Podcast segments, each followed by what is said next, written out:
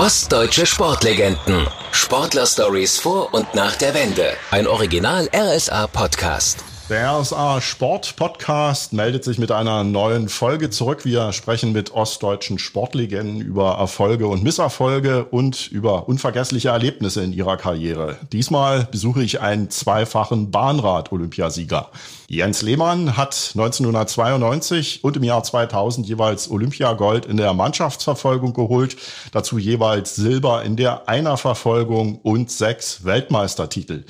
Heute ist er CDU-Bundestagsabgeordneter und wir sitzen uns gerade in seinem Wahlkreisbüro am Stadtrand von Leipzig gegenüber. Ja, wir sind hier praktisch auf dem Land. Äh, fühlen Sie sich auf dem Dorf wohler als im Stadtgetümmel? Also ich fühle mich hier, wir sind in Engelsdorf. Ich fühle mich ja sehr, sehr wohl. Wir sind 1999 zu Leipzig eingemeindet worden. Aber wir sind noch eine sehr sportliche Gemeinde, haben letzte Woche 70 Jahre Lok Engelsdorf gefeiert am gestern, vorgestern waren die ersten deutschen Meisterschaften im Sitzvolleyball der Frauen hier in Engelsdorf. Also wir sind schon eine recht sportliche Gemeinde. Vor ein paar Wochen sind Sie beim Leipzig-Marathon gestartet. Lässt die Arbeit als Abgeordneter denn noch genügend Zeit für den Sport? Also auch für den aktiven Sport? Die Zeit muss man sich einfach nehmen. Das habe ich in meiner Sportkarriere gelernt, dass man sich sehr einteilen muss in seinen Tagesrhythmus. Und ich gehe jeden Früh sehr, sehr zeitig laufen. Also ich versuche halb sieben, um sieben spätestens laufen zu gehen. Äh, früh hat man mhm. noch relativ viel Zeit, wenn es sozusagen um acht oder um neun im Bundestag mhm. losgeht. Je nachdem muss man sich halt äh, seine Laufzeit nehmen. Abends wird es immer schwieriger, weil abends die Veranstaltungen doch immer länger dauern und um zehn, um elf gehe ich auch nicht mehr laufen. Aber das ist ja dann doch ein straffer Tagesablauf für Sie. Es ist ein sehr sportlicher Tagesablauf, da hilft mir auch meine Leistungssportzeit sehr. Also das, ich vergleiche es mal mit einem Olympiazyklus, vier Jahre muss man halt Vollgas geben, kann relativ wenig Rücksicht äh, auf Freizeit, Familie und so weiter nehmen. Das ist leider so. Aber äh, das Laufen sehe ich als mein, meine Freizeit, die ich am Tag habe früh und die nutze ich auch und, und das mache ich fast täglich. Sie sind in Stolberg im Harz geboren, dort auch aufgewachsen. Ihre sportliche Laufbahn hat allerdings als Fußballer begonnen. Wo genau denn? Also aufgewachsen und zur Schule gegangen bin ich in Rosslar. Das ist quasi eine, ja, auch eine Gemeinde, ist jetzt eine Einheitsgemeinde Südharz, äh, Nachbargemeinde von Stolberg. Mhm ja, aufgewachsen bin ich, wie gesagt, dort, bin mit äh, einer Kollegin in die Klasse, in den Kindergarten und in die Schule gegangen, die auch am gleichen Tag wie ich Olympiasieger geworden ist, Silke Renk im Speerwerfen. Ihre Mutter war unsere Kindergärtnerin und meine Mutter und ihr Vater war unser Sportlehrer. Also sie ist jetzt Präsidentin vom Landessportbund in Sachsen-Anhalt. Also wir sind haben jetzt noch auch Kontakt. Sie war es mhm. vorige Woche hier. Wie gesagt, ich habe gerne Fußball gespielt, war ein Riesenfan von Sepp Meyer beispielsweise, war auch ein Bayern München Fan. Also Fußball hat es nicht ganz geklappt. Ich bin aber schon immer leidenschaftlich gern Rad gefahren ja. und zwar nicht, weil ich Olympiasieger werden wollte, sondern weil ich gerne Spaß am Radfahren hatte. Ich bin viel im Harz gefahren zu meiner Oma, das ist 15 Kilometer weg im Harz hat die gewohnt oder also das sind einfach die Liebe am Radfahren und das habe ich dann weiterentwickelt und bin dann wie gesagt irgendwann mal nach Leipzig gekommen. Gab es einen besonderen Auslöser für den Wechsel zum Radsport damals? Damals? Sie waren ja noch sehr jung.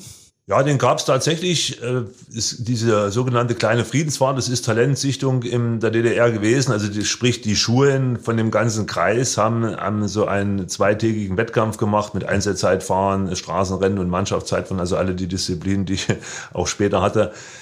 Und ich habe das Straßenrennen gewonnen, also das Einzelzeitfahren zweiter. Also ich bin habe den Gesamtsieg davon getragen. Mhm und ein anderer Kollege, es waren mehrere Klassenstufen aus einer älteren Klasse auch. Und dann haben wir einen Trainer, einen Radsportverrückten gefunden bei uns, der heute, das über 70 Jahre fährt, Hochrad noch und so weiter, mhm. äh, macht wirklich viel.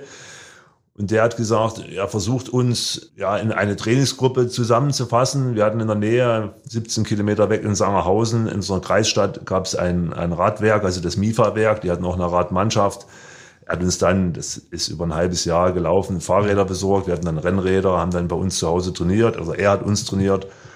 Und so ist das entstanden. Ich bin dann sozusagen nach einem halben Jahr auch in, in Sangerhausen in diese Trainingsgruppe gekommen.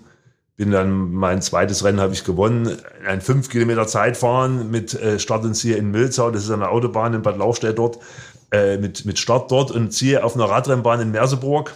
Also ich habe mein erstes Rennen quasi auf einer Radrennbahn gewonnen wollte immer das machen, dieses Verfolgungs-, dieses kurze Zeitfahren. Im dritten Rennen war ich DDR-Meister in Frankfurt-Oder mit der Mannschaft und dann nach einem Jahr ungefähr war ich in Leipzig auf der Sportschule. Das ging relativ zügig. Aber wie gesagt, immer Spaß und wenn der Erfolg da ist, macht es halt umso mehr Spaß. Es muss noch ein Schlüsselerlebnis gegeben haben, habe ich gelesen, äh, 1980 vor dem Fernseher.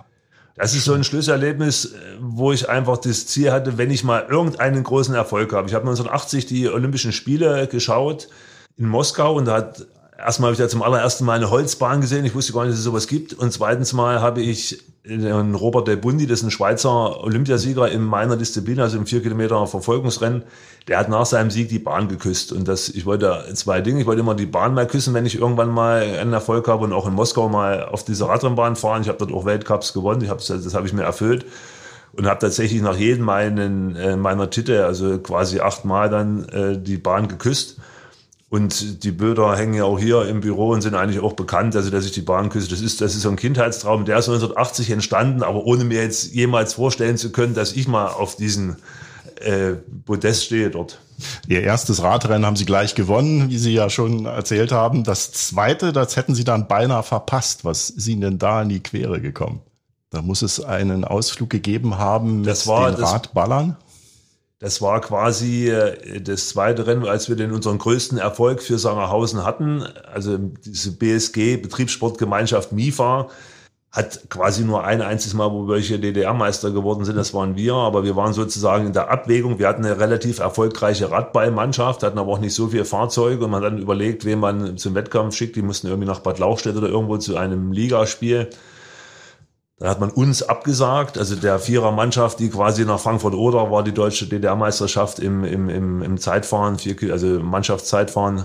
Und da hat sich mein Vater bereit erklärt, uns dorthin zu fahren. Ja, weil es, uns wollte ja keiner quasi hinfahren. Und dass wir dort mit dem größten Erfolg wiederkommen, also DDR-Meister, das ist am 1. Juni, also vergisst man auch nicht, im Kindertag 1980 gewesen. Und das ist wirklich so ein emotionaler Erfolg, der immer bleibt. Das ist sozusagen die erste Medaille, die halte ich auch tatsächlich groß in Ehren. Das weiß man immer noch und äh, ja, das, also das hätte man tatsächlich fast verpasst und wer weiß, wenn wir es verpasst hätten, wie die Karriere weiter verlaufen wäre, aber das war zumindest ein ganz schöner auch Startschuss, der nochmal deutlich höher war. Die ersten Zeitungsartikel, die ersten Bilder in der Zeitung und Bekanntheit und so weiter, das ist dann schon in so einem Kreis, als DDR-Meister, auch in so einem relativ kleinen Kreis, ist man dann schon auch in einem kleinen Ort vor allen Dingen, dann das, das bringt schon äh, Popularität sozusagen. Stand denn zu dem Zeitpunkt schon endgültig fest für Sie, dass Zeitfahren Ihr Ding ist, also dass Sie da am besten aufgehoben sind? Also da stand für mich vorher schon fest, ich wollte unbedingt, also das, das war quasi, nee Quatsch, das war sozusagen kurz danach. Also ich wollte Zeitfahrer werden, als ich dieses, dieses Bild von Moskau gesehen habe, das war auch 1980, war kurz, es war ungefähr parallel ich wusste, dass ich Zeit fahren kann und äh, ich wollte immer auf einer Radrennbahn große Siege erregen. Also ich habe nie mich irgendwie für Straßenrennen, ich habe auch Straßenrennen gewonnen oder Etappen oder irgendwas, aber ich wollte immer dieses Zeitfahren äh, betreiben und vor allen Dingen auf einer Bahn fahren. Und da habe ich es auch zu relativ großen Erfolgen, auch äh, sagen wir, im Profibereich ja Weltcuprennen im Zeitfahren gewonnen oder ich hab, bin auch vor Johann Ulrich schon deutscher Meister im, im 50 Kilometer Zeitfahren mhm. auf der mhm. Straße mit deutschem Rekord. Also ich kann das sozusagen. Aber die Bahn ist immer mein absolutes Lieblingsdisziplin gewesen und da bin ich auch, sagen wir mal, mit ganz, ganz großer Leidenschaft und ich glaube auch Talent. Ich bin halt für Berge zu groß, zu schwer und so weiter. Also für eine, für eine große Rundfahrt zu gewinnen, äh, wird wahrscheinlich, bin ich zu körperlich sozusagen nicht, nicht äh, geeignet genug. Aber auf der Bahn habe ich, glaube ich, die Erfolge schon ganz gut ausgenutzt, die ich haben kann. Sie haben es vorhin schon angesprochen, mit 13 Jahren ging es an die Kinder- und Jugendsportschule vom SCDFK Leipzig. Was war die größte Umstellung damals für Sie? Es war natürlich von zu Hause weg. Also man hat uns, ich weiß noch, das, das weiß ich tatsächlich noch, ich bin auch oft an der Sportschule und das Institut für Trainingswissenschaften, was ich jetzt als Bundestagsabgeordneter betreue mit, weil es ein Bundesinstitut ist, liegt genau gerade rüber, auch in der Marscher Straße. Also es ist für mich trotzdem noch Heimat ich bin am Donnerstag, am 31. August dorthin gekommen, hat uns gesagt, man kommt da irgendwie am Wochenende wieder nach Hause und ich war quasi die ersten sechs Wochen nicht zu Hause. Und ja, es ist im Herbst, ein Radrennen und so weiter. Es war natürlich weit weg von zu Hause, aber es war eine ungeheuer spannende und lustige Zeit. Und ich habe letzte Woche auf einer in Leipzig auf der Radrennbahn noch meine alten Klassenkollegen alle wieder getroffen, die, mit denen ich damals auch in die Schule gegangen bin. Wir waren eine reine Jungsklasse, 13 Jungs, ein Internat, also eine Wohneinheit zusammen, eine Klasse zusammen und eine Trainingsgruppe. wir haben immer gesagt, wir waren nicht die schnellsten, aber die lustigsten. Also wir haben schon viel Spaß gehabt und ja, wir waren wirklich nicht unbedingt riesig erfolgreich. Die Klassen über uns und unter uns waren, sagen wir mal, deutlich erfolgreicher, aber wir haben riesen Spaß gehabt und es war eine sehr, sehr prägende Zeit. Ohne Eltern, einfach mal diese, in Anführungsstrichen, große Freiheit in einer großen Stadt. Und also hat mir riesen Spaß gemacht. Klar, war man natürlich weit weg von zu Hause, das stimmt natürlich. Was haben Sie da so angestellt in der Freizeit? Ja, von, von, wir haben uns mal eine Katze zugelegt im Internat, das war natürlich auch verboten. Oder ich hatte einen Bayern München auf einer, auf einer Jacke sozusagen, den musste ich abtrennen von den Augen von meinem Trainer. Und ich hab, wir mussten immer für jedes Vergehen, was wir haben, Stellungnahmen schreiben. Wir haben, äh, ich habe vier Stellungnahmen geschrieben und ich habe die alle mal überreicht bekommen von meinem äh, damaligen ersten, allerersten Trainer Michael Schiffner äh, im Rahmen des Olympiasieges 2000, hat wir alle mal gesammelt, hat mit dem mal alle überreicht, so was man alles so, wenn man mal einen Kilometer eher umgedreht ist und der Trainer hat einen erwischt oder irgendwas. Also es war natürlich, also wir haben viele lustige Dinge gemacht. Wir waren viel in der Stadt, waren im Pinguin-Eisbar, waren wir quasi auch täglich auf gut Deutsch und also wir hatten sehr, sehr viel Spaß, haben, haben natürlich trainiert und hart trainiert, so, das war jetzt auch wichtig, aber die Erfolge, also meine persönlichen Erfolge sind tatsächlich erst gekommen nach, nach der Schule dann, als meine Kollegen, also wir waren von 13 Jungs, bin ich quasi dann der Einzige, der übrig geblieben ist nach zwei Jahren. Also Danach wollte ich fragen, ja, das, allein. ja. Bin dann in eine andere Trainingsgruppe gekommen, wo es dann vielleicht ein bisschen strenger, wo ich mich ein bisschen mehr behaupten musste und so. Und dann äh, ist, ist, ja, dann ist vielleicht das Talent ein bisschen mehr rausgekitzelt worden. Aber die Auslese war dann doch sehr, sehr streng. Die Auslese war sehr, sehr streng, dazu stehe ich aber auch. Also das äh, habe ich heute manchmal Probleme damit, weil das ist, es Leistungssport. Und ich habe da alles bekommen an so Tugenden, die man auch im Leistungssport braucht. Also ich wäre mit 13 Jahren nicht 200 Kilometer alleine trainieren gefahren, weil ich das aus lauter Einsicht gemacht hätte. Ich habe aber gelernt, warum ich es brauche. Und sagen wir mal, wenn damals, wenn der Trainer nicht am Ortsschild in Leipzig hinter uns gewesen wäre mit dem Auto, wäre ich wahrscheinlich abgebogen. Und da hat sich bei uns immer so ein Spruch geprägt, ich mag Training individuell, da vergeht die Zeit so schnell. Also, also ohne Trainer sind wir auch nicht allzu viel gefahren. Aber das habe ich dann nach der Wende, wo ich keinen sozusagen permanenten Trainer, der ganzen Tag mich begleitet hat, mehr hatte, dann schon gelebt. Was ist Trainingsmethodik, auch Ernährung und so weiter? Was mhm. braucht man an Gymnastik, an Stretching nebenher? Was braucht der Körper für Erholung und so weiter? Das habe ich viel, davon habe ich doch sehr, sehr äh, profitiert von den. Und Leistungssport, das habe ich gelernt, ist ja oder nein. Also ich hätte auch in den drei Jahren Schule einmal gesagt, ich möchte nicht zum Training, ich möchte das nicht, ich möchte nicht in die Schule gehen oder was auch immer. Das wäre sofort ich meine Ausreise sozusagen in meine Heimatschule in Rosslau gewesen und äh, Ende mit der Sportkarriere. Also das ist schon wichtig, dass man da nicht Leistungssport kann man nicht betreiben mit, mit irgendwie mal so halb äh, und man geht mal zum Training, man macht das nicht. Das ist als Kind sicherlich jetzt nicht jeden Tag einsichtig gewesen, aber im Nachhinein glaube ich schon, ist es sehr, sehr wichtig und sehe ich heute auch so und stehe ich auch dazu, weil auch im Leistungssport manchmal so ein bisschen das so verwässert wird, so, ja, man kann mal trainieren, mal nicht und man ist alles so ein bisschen freiwillig. Das muss grundsätzlich freiwillig sein. Ich möchte jetzt keinen, wenn man, ich, man, man, man macht nicht Leistungssport, wenn man nicht dafür brennt. Aber ab und zu braucht man auch bisschen Druck auch von seinem Trainer und es ist heutzutage so ein bisschen, jeder Trainer, der einen böse anguckt, ist gleich sozusagen gefährdet, da seinen Job zu verlieren. Das äh, stehe ich jetzt nicht. Also habe ich manchmal schon auch für mich persönlich Probleme, dass man da so verbessert das alles. Äh, Sie sind in den 80er Jahren noch als Instandhaltungsmechaniker bei der Deutschen Reichsbahn ausgebildet worden. Berufsausbildung war ja Usus.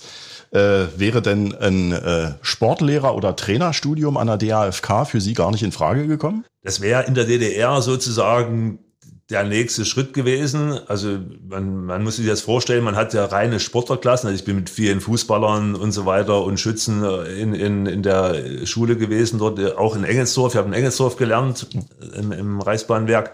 Es gab aber wenig Berufe. Es gab Automechaniker oder Gärtner oder Instandhaltungsmechaniker bei der Reichsbahn, weil wir waren ja wirklich nicht allzu oft jetzt da. Der Hauptaugenmerk war Sport. Ich habe mit wie gesagt, die Fußballer haben da zu der Zeit, auch meine Klassenkollegen gehen, der AP beispielsweise Europacup gespielt, gegen Maradona ein Tor geschossen und so weiter, also gehen die Mannschaft dort. Aber das war für mich einfach, es war Pflicht, einen Beruf zu machen. Ich wusste, dass ich die drei Jahre, ich habe ja gestreckt diese Ausbildung durchziehen musste, habe den Beruf auch abgeschlossen, die Ausbildung. Und danach war angedacht, irgendwo mal so eine, es gab es in der DDR auch, dass man dann so ein, im Anschluss dann nach dem Beruf so ein, so ein Trainerstudium äh, an der DFK parallel macht.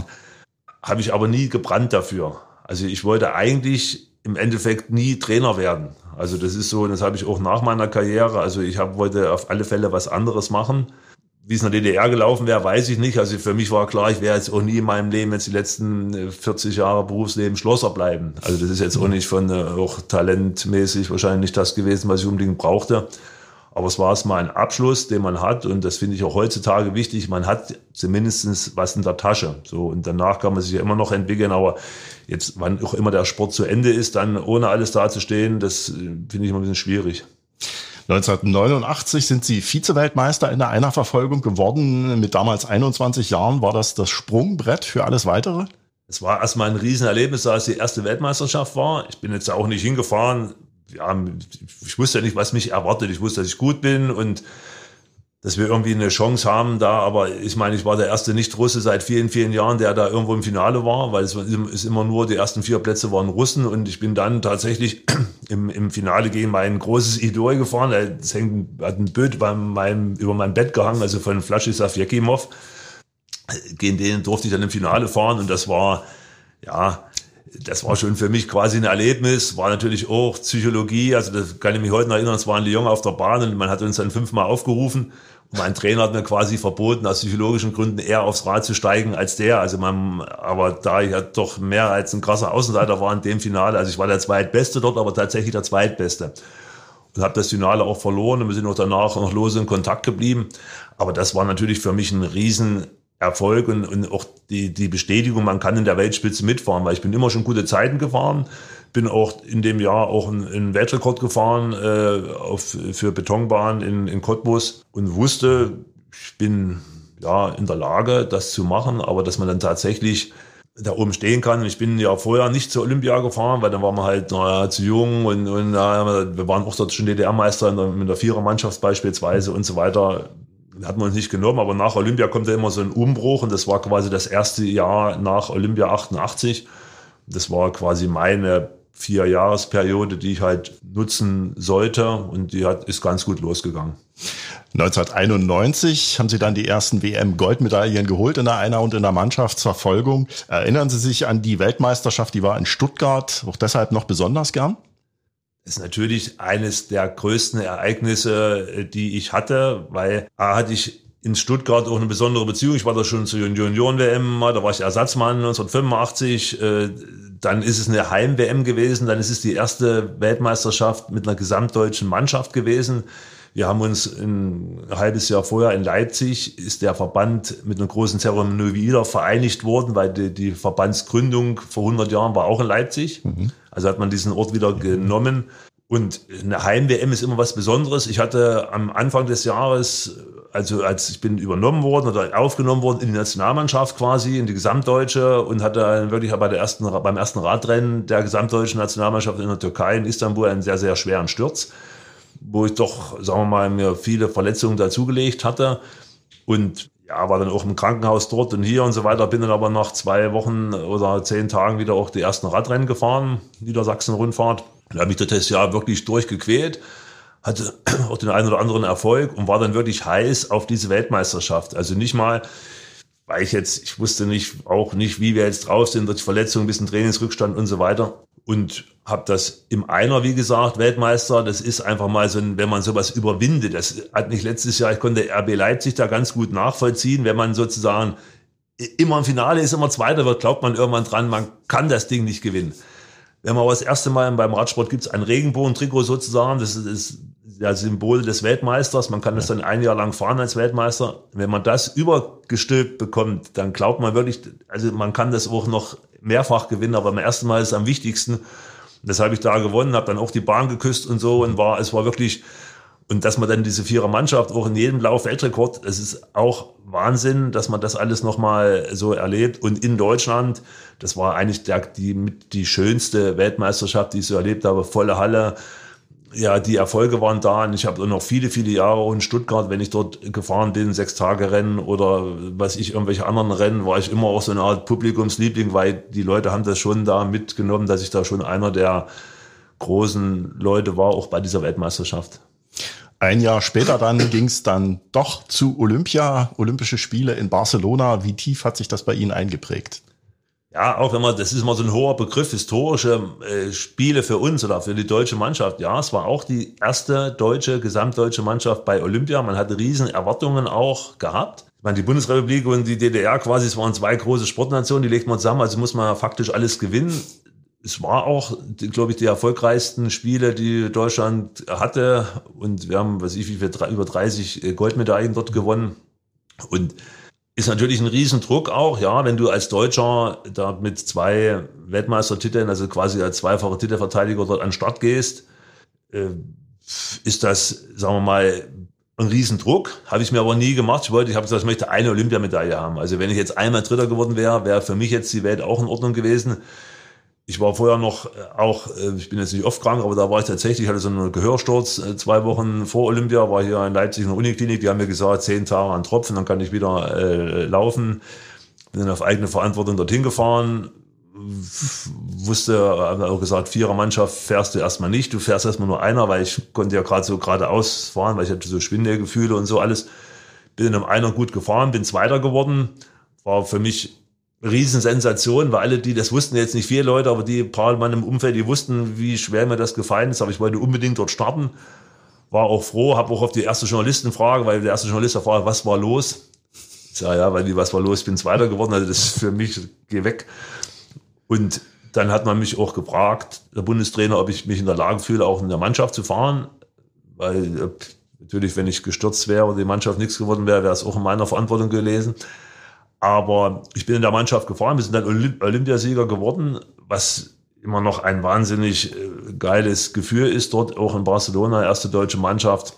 Und wir haben schön gefeiert, alle Leute waren da, Sponsoren, die mich betreut haben, Familie und so weiter, war alles dort unten. Wir haben eine sehr, sehr lange Nacht gehabt von der weiß ich noch, ich bin mit meinen Medaillen durch Barcelona gelaufen, mit meinem damaligen Sponsor Wolfgang Weinert und meiner Frau, kam die Polizei, sagt, wo ich die Medaillen geklaut habe, so ungefähr. Also, da, nee, die sind meine eigenen, da haben sie uns dann, wo wollen sie hin, haben sie mit der Polizei dahin gefahren, wo wir hin zum Feiern wollten. Das war eine sehr, sehr schöne Nacht und das ist auch ein sehr, sehr schöner Erfolg und auch für, für Leipzig jetzt waren, wir waren sehr, sehr erfolgreich, mehrere Olympiasieger, mehrere Medaillen, war ein großer Empfang hier auf dem Rad, äh, Rathausplatz, also auf dem Marktplatz. Und nee, das waren besondere Spiele schon. Also auch Barcelona als Stadt, eine besondere Stadt? Also da habe hab ich ehrlich gesagt immer ein bisschen äh, gespart. Im Nachhinein vielleicht manchmal ein bisschen ärgerlich, weil ich immer danach auch noch weitere Ziele hatte. Also ich habe unmittelbar nach der Weltmeisterschaft einen Weltrekord angemeldet. Das muss man mit Formularen und, und alles und die Bahn abmessen und so weiter. Also ich bin tatsächlich am nächsten Tag nach Hause gefahren, um mich sozusagen auf meinen äh, Weltrekord da zu konzentrieren. Hätte man vielleicht anders machen können, wenn das ein bisschen mehr feiern.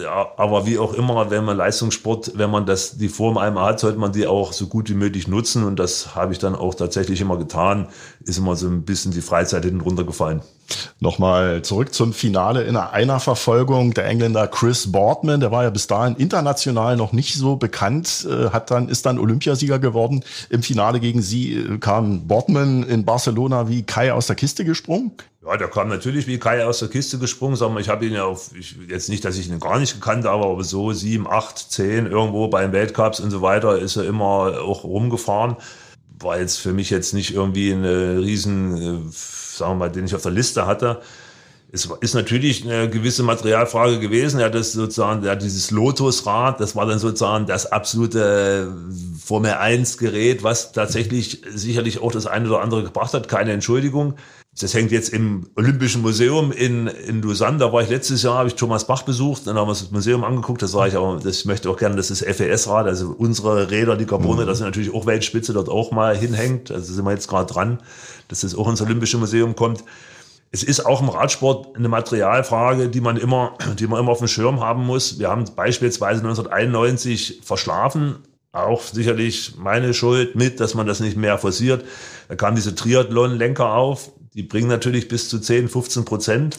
So, wenn so man dann viel, als Weltrekordler und Titelverteidiger mehr oder weniger, weil der Weltmeister ist nicht mitgefahren, nach 1990 zur Weltmeisterschaft fährt und denkt, man muss seine Medaille nur abholen und wird dann Fünfter, weil die ersten vier mit Triathlon-Lenker fahren und du einfach hinten die letzten Kilometer die Zeit so viel verlierst, die du gar nicht mehr kompensieren kannst vorne.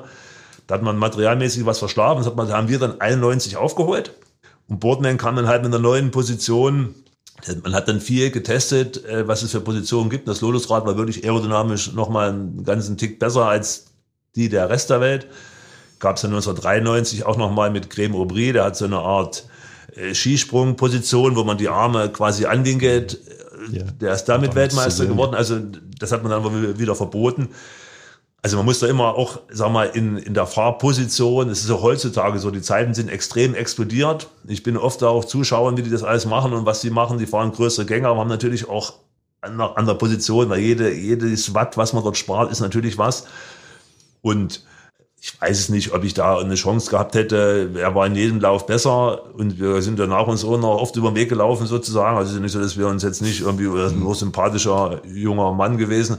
Also ist so, weil ich für mich persönlich mit der Vorgeschichte, dass ich quasi von eine Woche vorher, drei Tage vorher noch gar nicht wusste, ob ich überhaupt starte, war mit der Medaille zufrieden und wie gesagt, man muss da immer, das war für mich eine Lehre, dass man äh, materialmäßig nichts verschlafen darf, immer gucken muss, was macht der Rest der Welt.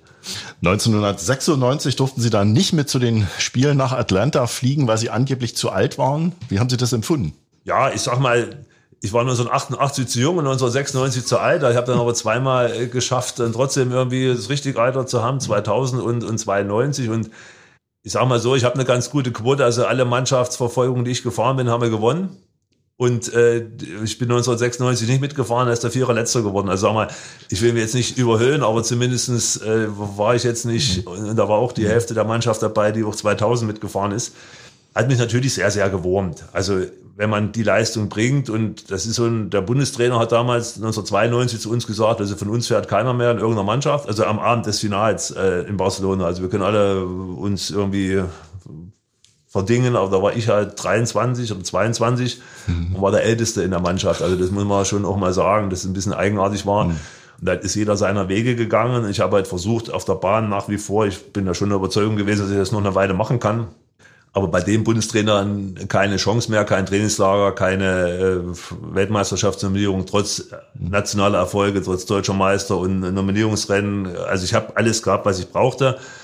Bin dann an dem Tag, weiß ich noch, Sachsentour gefahren, als sie dann ihren Start hatten, habe Materialschaden gehabt, bin quasi den ganzen Tag alleine durch Erzgebirge gekutscht, weil das Rad kaputt war und abgehangen war Ziel, dann noch Dopingkontrolle sofort, wenn du dann schon eh einen Hals hast und dann gehst du, und dann habe ich bei der Dopingkontrolle gesessen und habe dann erfahren, dass der Vierer letzter geworden ist.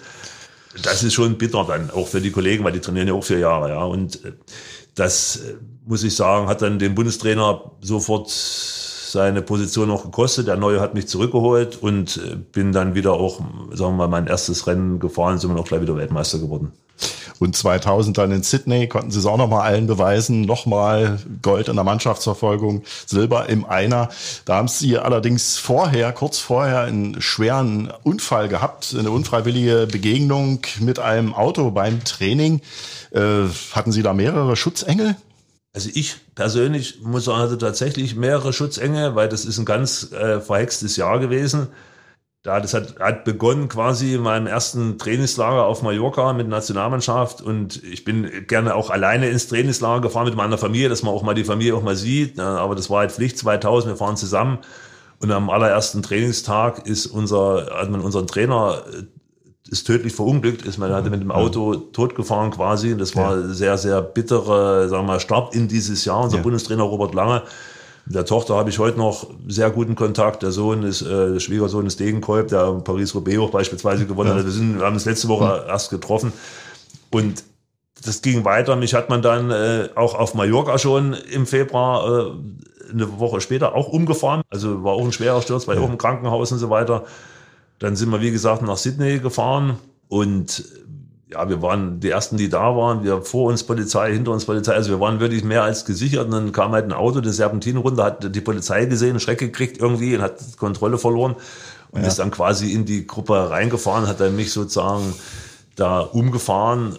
Ja, sag mal, als Radsportler ist man jetzt, man wird, ich bin im Jahr dreimal umgefahren worden, also es ist ja nicht so, dass ich jetzt da jedes Mal, aber es war Gefährliches schon, Leben. Es war jetzt schon, es war schon, sagen wir mal, ein Schreck und äh, wie gesagt, Rad kaputt und alles war dann, ja, aber ich habe mir das relativ wenig passiert und ich habe aber diese Spiele in Sydney ganz anders erlebt als beispielsweise in Barcelona. In Barcelona fährt man als junger Mensch dorthin, war noch nie bei Olympia und ist alles riesengroß, Riesenerlebnis, aber man möchte aber den Erfolg haben, weil äh, nichts ist schlimmer in Deutschland, als irgendwie als Vierter zurückzukommen. Also das ist ja schon irgendwie immer ein bisschen, mhm. also damals war es zumindest so, heute ist es ein bisschen relativiert schon. Und in Barcelona war der Leistungsdruck großer. In Sydney, ja, habe ich gesagt, ich möchte einfach mal diese Spiele genießen. Wunderschöne Stadt, da habe ich tatsächlich was gesehen und, und auch mal, egal was ich hier werde, ja. Also ich wusste, dass ich jetzt ja nicht hinfahre, um nur dort äh, mal zuzugucken, mhm. aber ja, wenn ich halt Fünfter werde, werde ich Fünfter, bin ich immer noch Olympiasieger. Olympiasieger ist man immer sozusagen und da, also ich habe mir diesen Druck nicht gemacht und natürlich wollten wir gewinnen. Also das ist nicht so, dass wir jetzt ja zufällig gewonnen haben und wir wollten auch diesen Weltrekord fahren und das war, das war nicht das Erlebnis, was, was von Sydney eigentlich geblieben ist. Denn wir sind, man ist immer um die vier Minuten rumgefahren. Also als ich angefangen habe, war der Weltrekord bei vier Minuten zehn. Dann sind wir oft mal den Weltrekord gefahren irgendwie. Und dann in Berlin sind wir dann tatsächlich Weltrekord 4.00, sonst was gefahren. Haben aber eine halbe Runde vorher schon gejubelt. Also hat man dann gedacht, Mensch, wärst du zu Ende gefahren, hättest du dann so in, in, in Sydney war es andersrum. Wir haben dann im Finale gegen die Ukrainer, mit denen ich heute auch noch sehr in engen Kontakt stehe, gerade zum Ukraine-Krieg. Wir sind wirklich, sagen wir mal, der ist jetzt Bundestrainer dort oder Nationaltrainer, der mein Finalgegner oder unser Finalgegner. Und wir haben das gewonnen, da haben wir dann auch irgendwann, man realisiert das ja, wie das Rennen verläuft, so, wenn man so, wie, wenn man es im Fußball übersetzt, immer 5-0 führt, in der 90. Minute wird nicht mal viel schief gehen, und man fährt dann übers Ziel. Und ich habe dann nur noch obligatorisch mal zwei, drei Runden später auf die Uhr geguckt, was da so, was da für eine Zeit, was wir überhaupt gefahren sind. Und habe aber in der ersten Runde gedacht, die Uhr ist kaputt, weil weil man, ich gucke ja nur auf die hinteren Zahlen, also da steht irgendwie 01, 00 oder was auch immer, was da für eine Zahl ist, steht, es stand aber eine 9, dachte, eine 9 kann man nicht gefahren sein. Also ist vielleicht, mhm. und dann in der nächsten Runde dann riesengroß Weltrekord und die Bahn war sozusagen aus dem Häuschen. Und wir waren tatsächlich in Sydney oder auch bei der Rückkehr in Deutschland so eine Art Stars. Also dieser Weltrekord war schon was. Das allererste Mal unter vier Minuten. Allererstes Mal unter vier Minuten. Wir sind in dem Jahr Mannschaft des Jahres in Deutschland geworden, vor Bayern München in der Publikumswahl. Also das mhm. muss man auch erstmal schaffen, ja. glaube ich. Und das war eigentlich dieses, dieses schöne Erlebnis. Heute fahren die noch mal 15 Sekunden schneller, weiß ich nicht, wie die das machen, aber das ist, damals war das, das war wirklich ein großes Erlebnis und ein schönes Gefühl, diesen Weltrekord zu haben. Nochmal zurück zu dem Trainingsunfall. Mussten Sie sich dann privat ein neues Rennrad besorgen oder wie, wie ist das gelaufen? Das klingt relativ absurd dafür, dass es wir, Olympische Spiele sind, aber es sind so Erlebnisse, die man halt mitnimmt. Wir sind mit einer, wir waren vorher vier Wochen in, in Australien schon, in Tasmanien, so ein Radrennen gefahren und wir waren relativ lange dort und hatten verschiedene Stürze und Materialschäden und so weiter. Wir hatten ja, sagen wir mal, eine ganze Menge Verschleiß. Nicht an den Spezialrädern, die wir auf der Bahn fahren, sondern an diesen Straßenrädern, die beim Training fahren und bei Straßenrennen fahren. Mhm. Das war ja nun kaputt. Und wir hatten tatsächlich keins mehr. So, das ist schon absurd, bis bei Olympia ist kein Fahrrad mehr. Ja, und das ist so, und im Vorfeld habe ich jemanden kennengelernt aus Thüringen, der sagt, Mensch, wenn du mal in Sydney bist, ich habe ja einen Kumpel, der ist ausgewandert, der hat einen Fahrradladen. Ja, das ist natürlich so, sagen wir, Sydney ist riesengroß, ist ungefähr so, als wenn du irgendwie, du hast, der kennt einen in Berlin, der einen Fahrradladen hat oder irgendwo, das ist jetzt nicht so einfach, dass man da einfach hinkommt. Und ich habe den dann angerufen, der ist tatsächlich ans Telefon gegangen, ja, ich brauche ein Fahrrad, ja, komm hin, bin ich da hingefahren und ich weiß noch, hat irgendwie 5000, 6000 Euro gekostet oder, oder Dollar oder es war relativ so war ist halt wie ein Fahrrad halt kostet ein Rennrad. Ich hatte natürlich kein Geld mit und da bin dann zum, zum Nationalen Olympischen Komitee Thomas Bach und so und ich sage ja ich brauche äh, ja und, er hat mir das Geld gegeben. Es klingt wie, wie im Film. Und sagt dann, ja, ich soll aber, ich, er hat mich dann belehrt, dass ich mir bewusst bin, dass ich bei Olympischen Spielen bin und dann habe ich gedacht, ich kriege jetzt einen Einlauf, weil ich zu viel Geld ausgebe oder was. Und sagt er, ich soll mir jetzt nicht irgendwas kaufen, ich brauche schon ein richtiges Fahrrad. das, das, ob das reicht, das Geld. Sag ich, nee, nee, das reicht schon, das ist schon, das ist schon ein gutes Fahrrad. Und da habe ich mir dann wirklich tatsächlich im Laden ein Fahrrad gekauft, war dann sofort das gleich fertig gemacht den Abend noch und ich habe das am nächsten Tag gehabt und konnte dann tatsächlich auch auf die Ehrenrunde, die ich dann gefahren bin in Sydney mit meinem neuen in Australien gekauften Fahrrad gehen. Und ja, das sind so Erlebnisse, die tatsächlich bleiben, wo man heute drüber schmunzelt, was eigentlich absurd ist, aber klar, du hättest jetzt halt aus Deutschland, hättest du auch drei Tage gebraucht, bis ein Fahrrad da ist. Und du kannst ja nicht 100 Fahrräder, Ersatzfahrräder mitnehmen, aber wir hatten wirklich extrem Verschleiß damals. Haben Sie das Fahrrad heute noch aus Australien? Das habe ich noch, ja. Es läuft also, immer noch gut. Ja, also ich fahre tatsächlich momentan wenig Fahrrad, aber ich habe meine, oder viele von denen Räder, auch dieses Olympiarad, die hängen an verschiedenen Stellen. Was ich, das Olympiarad ist beispielsweise in Erfurt, in Magdeburg, je nachdem, wo die Mechaniker waren, die da mich betreut haben. Da sind noch einige, einige habe ich zu Hause, wo ich noch mitfahre und so. Also, aber ich habe schon noch viele Fahrräder, die ich von damals habe. Nichtsdestotrotz sind die jetzt alle irgendwie 20 Jahre alt. Wenn ich mal fertig bin mit meiner Bundestagskarriere, dann werde ich mir mal ein richtiges Fahrrad wieder zulegen was jetzt äh, sozusagen State of the Art ist, weil das, die entwickeln sich ja auch jedes Jahr weiter und aber nützt nichts, wenn du dir ein teures Fahrrad kaufst, was in drei Jahren auch wieder alt ist. Also ich habe momentan wenig Zeit zum Fahrradfahren. Wie gesagt, ich laufe früh und bei so einem Wetter, Sonnenschein und so weiter fahre ich natürlich eigentlich lieber Rad, aber fehlt mir die Zeit so ein bisschen. Sie wären vermutlich 2004 auch in Athen bei Olympia dabei gewesen. Äh, ja, äh, das lief aber dann ganz, ganz anders. Ein Jahr vorher gab es bei der WM in Stuttgart ein Eklat. Was war da passiert?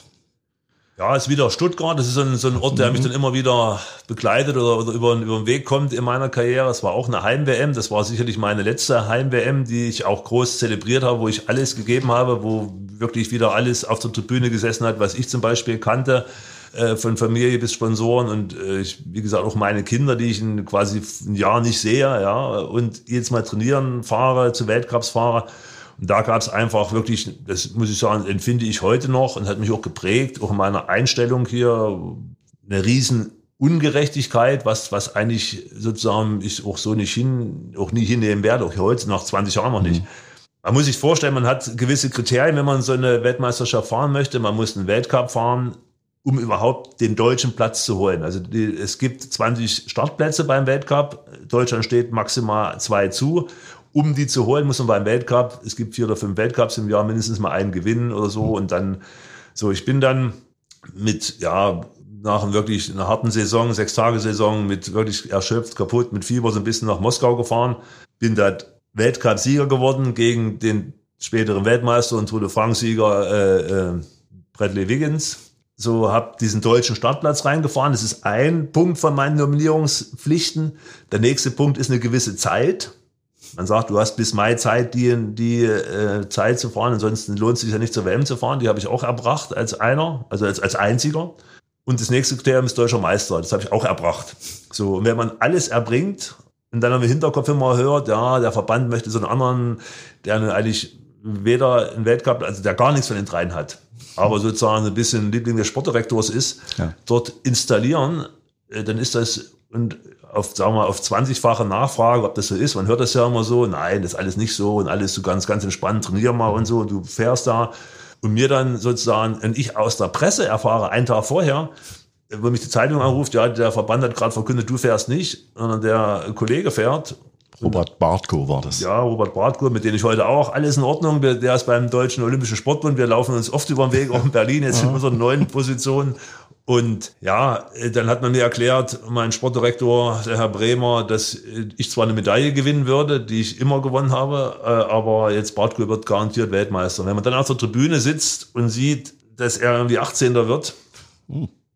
und dann die Kinder fragen, ja, waren wir so das ganze Jahr fort, weil wenn so, und das ist natürlich sehr, sehr, sehr bitter. Und im Vierer war das ähnlich und hat dann gesagt, ja, ich habe ich hab das abgehakt, für mich emotional nicht, aber ich habe gesagt, okay, jetzt fährt man wenigstens die Mannschaft und haben dann aber gesagt, okay, wenn, dann möchte ich ja mit den vier Besten fahren. Das habe ich aber übrigens immer so gehalten. Also ich habe immer gesagt, ich möchte nicht mit irgendwem fahren, weil er so gut aussieht oder so toll auf dem Fahrrad sitzt. Ich möchte mit den vier Schnellsten der deutschen Meisterschaft fahren, weil ich ja den Erfolg brauche. Mhm. Also mir nützt ja nichts, wenn ich mit meinem besten Freund fahre und wir 18. werden. So, und dann hat man gesagt, ich sage, ich möchte mit den Leuten fahren, mit denen wir im Jahr vorher beispielsweise auch Weltmeister geworden sind, ja, die die Normzeiten alle haben. Im Vierer gilt das gleiche wie im Einer. Da gab es halt nur vier Mann, die das erfüllt haben, auch äh, Bartko beispielsweise nicht. Und was man dazu sagen muss, wenn man mal 19, 18 wird, ist jetzt die Wahrscheinlichkeit auch relativ gering, dass man den Vierer jetzt eine wesentliche Stütze ja. ist. Also ich wollte auch in Stuttgart jetzt dieses, die WM, auch aber die einer nicht gefahren, abschließen mit einem Erfolg.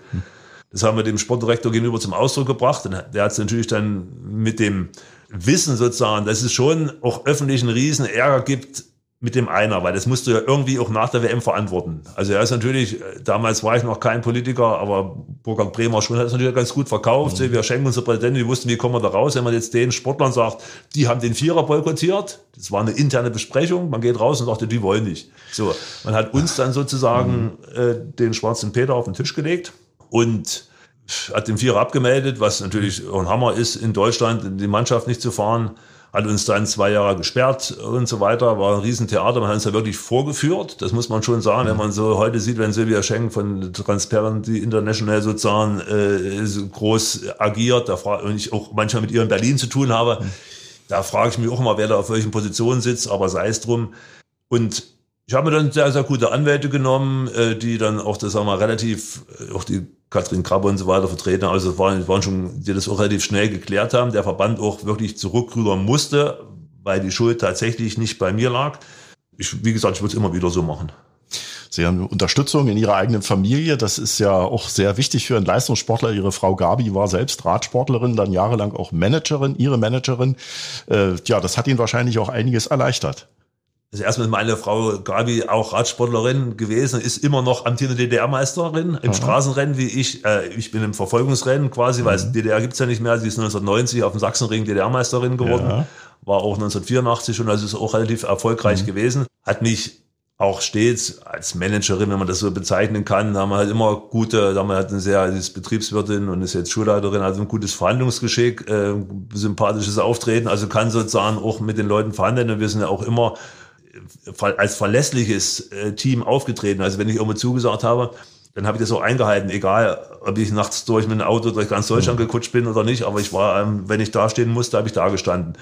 Und das hat mir auch immer gute Punkte gebracht und sie hat gut verhandelt. Aber es ist, sagen wir mal, es gibt viele Familien, die daran tatsächlich kaputt gehen, im Leistungssport, aber auch im, äh, im, im politischen Leben. Und da ist meine Frau, glaube ich, sage ich immer, die, die, die kritischste Person, die ich habe, auch im Hinblick auf meine politische Tätigkeit. Und da bin ich froh, wirklich, dass meine Frau da so ein kritischer Geist ist. Sind Sie in Ihrer aktiven Zeit eigentlich mal mit dem ehemaligen Fußballtorwart Jens Lehmann verwechselt worden? Ist das mal vorgekommen? Also das ab und zu tatsächlich, also so heutzutage so, wenn du mal hinkommst, so sagst ja, was ich, äh, Jens Lehmann, ja, der Fußballer. Und letztens war das Kurioseste war mal, ich habe mal beim ganz früher gab es ja die Telefonauskunft, also es heute noch gibt, mal angerufen, ja, Jens Lehmann, mein Name, sagt die, ja, sind Sie der Radsportler? Dann sagt ja, dann sind Sie der Fußballer. Wir haben, wir haben tatsächlich mal so einen Rollentausch ab und zu gemacht, mal in München, als er noch in Dortmund gespielt hat. Ich bin sechs Tage Rennen gefahren, der hat dort gespielt den Tag und äh, im Radio haben wir so ein ja, Herr Jens Lehmann, was, was sagen Sie, was halten Sie von, welche Lieblingsmannschaft haben Sie? Ja, Bayern München, was sagt der Sommer dazu? Das ist mir doch egal und so. Und der hat es halt sozusagen auf, ja. auf Radsport mäßig umgemünzt. Und nee, wir sind uns ab und zu mal über den Weg gelaufen. Das ist, der Name bringt das auch heute noch so, ja, Fußballer oder Radsportler und, und sagen wir mal, das äh, ist schön und ich hätte ihn auch, sagen wir mal, ich war selbst bis zu Günter Jauch haben wir es geschafft, war, war auch eine Frage, was ich welcher wer ist von den bekannten Sportlern äh, Weltmeister, also Jens Lehmann, Oliver Kahn, äh, was weiß ich, wer noch mhm. alles. Mhm. So und ja, Jens Lehmann. Also ich bin der Weltmeister, weil mein Namensvetter es leider nicht geschafft, obwohl ich ihm sehr die Daumen gedrückt habe 2006 und war das Finale gesehen mit italienischen Freunden, aber ich hätte sagen mal lieber das Halbfinale war das ja damals. Ja, ich habe schon gehofft, dass wir im Finale sind, aber wir haben sie dann später nachgeholt. Es gibt noch eine andere Facette. Sie haben sich dann später auch noch als Erzieher ausbilden lassen, im Hort gearbeitet in äh, Machern mehrere Jahre. Sind Kinder dankbarer als die Erwachsenen? Also dankbar. Ich bin einfach, das ist mein, mein äh, Beruf, den ich haben möchte. Ich habe dann schon im Laufe des Sports überlegt, was, was macht man. Ich habe ein Sportmanagementstudium gemacht. Ich, ich wollte eigentlich, ich wollte mal etwas anderes machen, außer im Radsport. Und da meine Frau Schulleiter ist äh, oder Lehrer ist sozusagen und der Rest von mir sind entweder Ärzte oder Lehrer bei uns, wollte ich auch was Ähnliches machen, dass man über die gleichen Dinge reden kann und so weiter. Und ich habe dann die Ausbildung bewusst auch in Bad Lausi gemacht, um mal ein bisschen weg von Leipzig und auch mal auch mal drei Jahre wirklich selbst bezahlt und selbst wirklich auch das mal genossen, diese Ausbildung zu machen. War eine sehr gute Ausbildung. Bin dann nach Machern in, in die Grundschule gekommen als Erzieher. Das ist einfach Leidenschaft und ob die Kinder dankbar sind. Ich glaube, man, man kann, man kann die Kinder prägen. So, also die Kinder, die bei mir in der Gruppe waren, damals, die gehen jetzt noch, sind jetzt noch hier bei mir im Praktikum im Bundestag oder fragen mich irgendwie nach Lebensrat oder sonst irgendwas. Und ein, ein junger Sportler ist deutscher Tennismeister U16 aus ja. meiner Klasse, Nikolai. Also wir sind eine ganz dufte, ich habe zwei Klassen, also fast, also sieben Jahre war ich dort, habe ich gehabt. Und möchte das, wie gesagt, auch danach nochmal machen nach der Karriere, weil es einfach, das, mich hat da keiner hingetrieben. Es macht einen riesen Spaß, diesen Beruf, und den muss man auch irgendwie mit Leidenschaft machen. Das ist generell mein Lebensmotto. Also man muss alles, was man macht, mit einer gewissen Leidenschaft machen. Also sagen wir, ich bin leidenschaftlich gern Sportler gewesen, fahre auch heute noch gerne Rad oder mache Sport ich bin leidenschaftlich gerne Erzieher, also das sind andere Dinge. Also sind, ja, man, man muss ja, es gibt natürlich Tage, wenn es regnet und man 40 Kinder hat und, äh, und nichts funktioniert, dann sind natürlich manchmal harte Tage, aber man kann auch mal in der Sonne stehen, obligatorischen Erzieherspruch, man steht in der Sonne den ganzen Tag und trinkt Kaffee, ja, das gibt's auch, aber nicht nur. Und als Politiker ist es genauso. Äh, dass man sozusagen, ja, wenn man nachts um drei im Bundestag sitzt, ist es jetzt nicht unbedingt vergnügungssteuerpflichtig, aber, aber irgendwie eine gewisse Leidenschaft braucht man dafür. Und wenn die weg ist, dann sollte man was anderes machen. Und die Leidenschaft als Erzieher ist für mich noch da. Also ich würde es gerne parallel machen. Ich wäre auch gerne angestellt geblieben in Machern. Ich bin nur beurlaubt. Also ich, aber mhm. das geht nicht, wenn man gleichzeitig im Bundestag halt nicht bei einer öffentlichen Einrichtung angestellt sein. Aber das, ich habe schon Klassenfahrten, äh, gut, die ist letztes Jahr wieder ausgefallen wegen Corona und so, das wäre ich dann auch mitgefahren. Also ich versuche schon den Kontakt noch zu halten. Dann sind wir bei unserer Schlussrunde angekommen.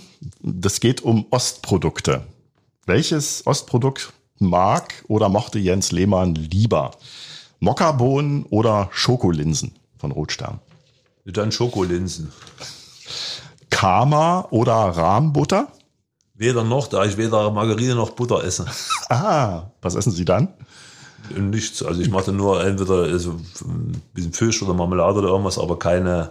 Also, also richtig blank drauf. Rübensirup, zirpiger Rübensirup gab es im Osten immer drauf. ah, ja. Die Exa oder die Praktika-Kamera? Auch nicht.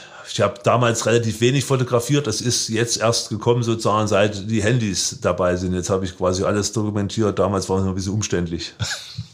Vielen Dank, Jens Lehmann. Okay, Dankeschön. Ostdeutsche Sportlegenden. Sportler-Stories vor und nach der Wende. Ein Original RSA-Podcast.